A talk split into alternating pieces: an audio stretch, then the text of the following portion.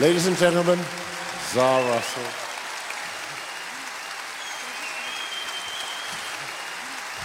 All right, so from Rome to Paris.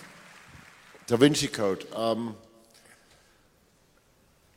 really, it wasn't really about the novel that inspired me. The, the thing that really inspired me was Paris. And what really inspired me there was when we were shooting at the Louvre. And then next to the Louvre is this beautiful pyramid, this very provocative modern pyramid built by I.M. Pei. And that really gave me the, the, the, idea of how I wanted to attack the whole thing. And I wrote this um, tune for Ron Howard called Chevalier de Sangreal. And I actually wrote it very quickly, and I just, I just wouldn't play it to him forever. And eventually, he was starting to get very nervous, and I played it to him, and he loved it, and it became really our main thing for the Da Vinci Code. And tonight, we're going to go and do it in sort of the version that it was originally thought of, where we have an, an ancient in, no, no, no, you're not ancient. Your instrument is ancient.